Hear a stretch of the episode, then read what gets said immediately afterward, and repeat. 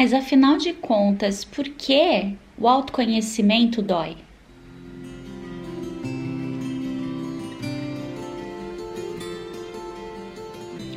Oi, oi, pessoal! Sejam bem-vindos a mais um episódio do nosso podcast Vida Consciente. Muito feliz de ter vocês aqui comigo mais essa semana. Para quem não me conhece, seja super bem-vindo, super bem-vinda. Eu sou a Roberta Zanata, eu sou psicoterapeuta, psicóloga, trabalho, né, é, no meu, na minha clínica é, com atendimentos de psicoterapia e tenho também é, esse trabalho aí nas redes sociais aqui no Spotify, através do podcast, vídeos no YouTube, a minha página no Instagram com lives, stories e posts de reflexões aí diárias e tenho também o meu site, né, com todos os meus serviços e também com artigos, o meu blog para quem gosta de, de textos. Então, várias formas diferentes aí de levar assuntos sobre desenvolvimento pessoal, sobre psicologia. E para quem me acompanha há tempo, sabe que a minha bandeira e o foco principal do meu trabalho sempre foi o autoconhecimento. Eu acredito que é, não tem como a gente passar por um processo de terapia sem aprender a olhar para si. E aí eu recebo com muita frequência é, esse, essa, essa dúvida, né? Mas por que, que dói tanto o autoconhecimento?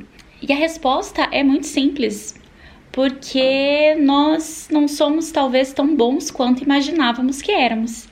A gente tem um, uma visão é, daquilo que a gente entende que nós somos, que o mundo é, que o outro é. E quanto mais a gente conhece sobre esse assunto, sejamos nós ou o outro ou o mundo, é, nós vamos de fato quebrando, né, muitos dos, dos mitos e muitos dos estigmas e vamos olhando com mais verdade para aquilo. E quanto mais próximo, mais a gente enxerga. Então, o fato é que nós não somos exatamente aquilo que nós pensávamos ser. E por isso, olhar para quem nós somos de verdade, sem máscara, sem fantasia, sem idealizações, dói bastante. Nós vamos desenvolvendo algumas vergonhas, algumas culpas. Muitas vezes a gente olha para trás e percebe que na verdade o erro não foi do outro, foi nosso, por causa desse padrão específico que nós temos de comportamento, que agora estamos entendendo que somos assim. Muitas vezes nós percebemos que a pessoa tóxica não foi a outra, mas foi a gente. É, também percebemos, vamos é, analisando e observando os nossos traços de personalidade e percebemos que temos muito né, dos nossos cuidadores, justamente aqueles pontos negativos que a gente tanto não gosta, né? Tivemos já brigas, discussões, porque nossa, mas é tão difícil lidar com essa característica da minha mãe, do meu pai, da minha avó. E de repente, quando eu olho para mim no autoconhecimento, eu percebo que eu também tenho e justamente por isso que as brigas eram grandes. Na verdade, era eu me olhando no espelho e o outro da mesma forma. A verdade é que quanto mais distante o nosso real está do nosso eu ideal, o nosso eu idealizado, maior é a frustração, porque isso prova que eu sou, estou longe daquilo que eu gostaria de ser ou que eu imaginava que eu era. Tudo bem que pode ser para o bem também. Muitas vezes a gente imagina que somos bem menos do que aquilo que a gente é, é mas quando dói é porque de fato é, nós estamos nos deparando aí com traços de personalidade, padrões de comportamento que nós de fato não sabíamos que tínhamos, que éramos e não gostamos. E aí é difícil aprender a lidar com esse novo eu. É como uma pessoa estranha. E agora eu preciso aprender a aceitar essa pessoa, aprender a entender por que essa pessoa é como é, é, para então eu aprender a gostar dessa pessoa. A gente não consegue gostar de algo que a gente não conhece. Isso não é possível. Então, para a gente trabalhar nossa estima, obrigatoriamente vai passar por a gente se conhecer. Então, o processo de autoconhecimento ele acaba gerando essas culpas, essas vergonhas. É, que fazem parte do processo, mas que vai ser uma escolha a forma como nós vamos passar por isso. Por isso que um ponto chave e fundamental para que a gente passe e se aprofunde no autoconhecimento com mais saúde é, é não julgar.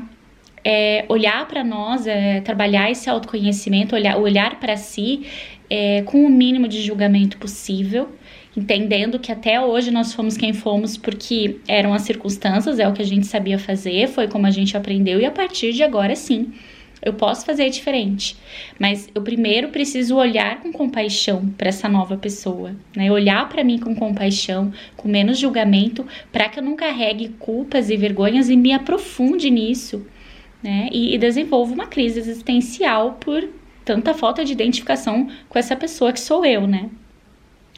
Então, esse é, essa é a minha dica fundamental para quem trabalha no autoconhecimento, para quem se aprofunda no autoconhecimento, para quem está trabalhando, seja através da terapia ou não.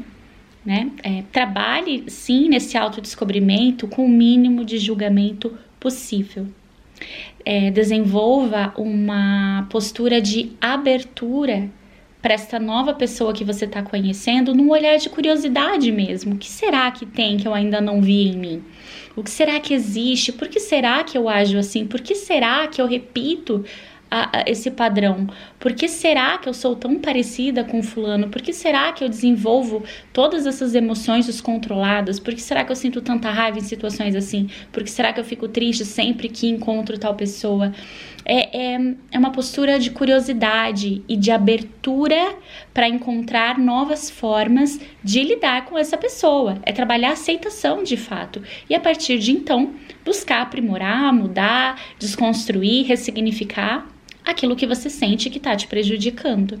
E as duas melhores formas de fazer esse processo de autoconhecimento, sem dúvida, o mais seguro é a terapia, porque você está amparado ou amparada pelo terapeuta, já já que desenvolvem algumas culpas, algumas vergonhas, algum, uh, né, difíceis muitas vezes de carregar.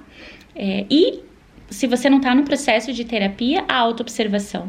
Se observar, se perceber, estar muito atento, é o que eu sempre falo. Nosso slogan é vida consciente, por isso, para que com a autoobservação eu conheça mais sobre mim, eu entenda mais os meus processos, da minha forma de de viver, o meu funcionamento, a minha mentalidade, e a partir disso eu posso, é, através de uma consciência atenta, no presente, no aqui e agora, na consciência de quem eu sou, escolher os caminhos que eu vou trilhar, escolher, decidir melhor, dominar melhor os meus instintos, as minhas tendências, é, trabalhar melhor meus padrões de, de comportamento para ser a pessoa que eu quero ser, estar mais perto do meu idealizado, né? Ou ser aquele jargão clássico, ser a, me a melhor versão de mim a cada dia. Então, para finalizar, eu quero convidar vocês a entrarem, a mergulharem nesse autoconhecimento, é, para ter mais propósito, para fazer as coisas com mais propósito, para ter mais entendimento, para ter mais consciência, viver uma vida mais coerente, conectada com você, com seus valores, com aquilo que você quer para você. Se você não se conhece, você toma decisões sem entendimento se está te afastando ou te aproximando dos seus valores, da vida que você quer ter e da pessoa que você quer ser no mundo. Ai, que gostoso falar sobre autoconhecimento. É o meu assunto favorito, uma chuvinha gostosa aqui em Curitiba enquanto eu gravo esse podcast. Foi um momento bem especial realmente de estar aqui com vocês. Então, agradeço muito a companhia. Nos vemos semana que vem nesse podcast ao longo da semana nas outras redes sociais. Um beijo.